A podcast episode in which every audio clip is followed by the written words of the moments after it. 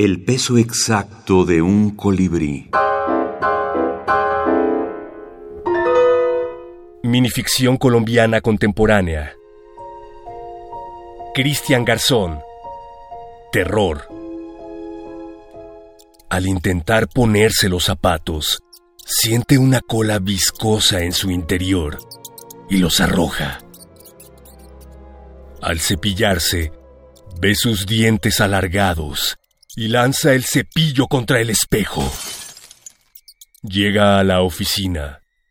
Ordena el escritorio, los lápices, el retrato de su hijo, su agenda. Y la cinta adhesiva. Pasa los dedos para quitar el polvo, pero miles de patas grises pisan sus manos, suben por su rostro, dejan huellas de barro en todo el lugar.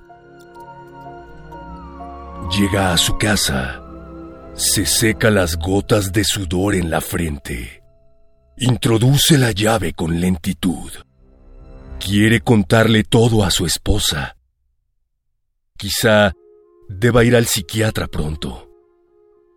En el cuarto, una gigantesca rata detiene la lectura y lo saluda agitando sus garras. Resbala en las escaleras, patea la puerta, corre sin detenerse, se introduce en la alcantarilla.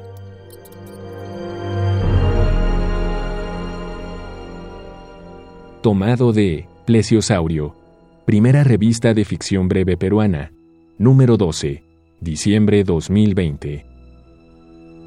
¿Cuál era la idea? Bueno, la idea no era repetir no tanto los autores, sino los textos, los mismos textos de estos autores, sino también indagar en otras posibilidades. Y en ese caso, eh, en, este, en esta muestra o en esta antología que hago para, para Plesiosaurio, pues aparecen nombres que no estaban en ninguna parte. Por ejemplo, te doy uno de ellos, Camilo Garavito, un autor, me gusta su trabajo pues además incluyo también otros nombres, como el caso de Alejandro Cortés, que es un poeta bogotano, también profesor universitario, y a quien pues decido incluirlo porque en medio de esa búsqueda descubro que también escribió en algún momento minificción.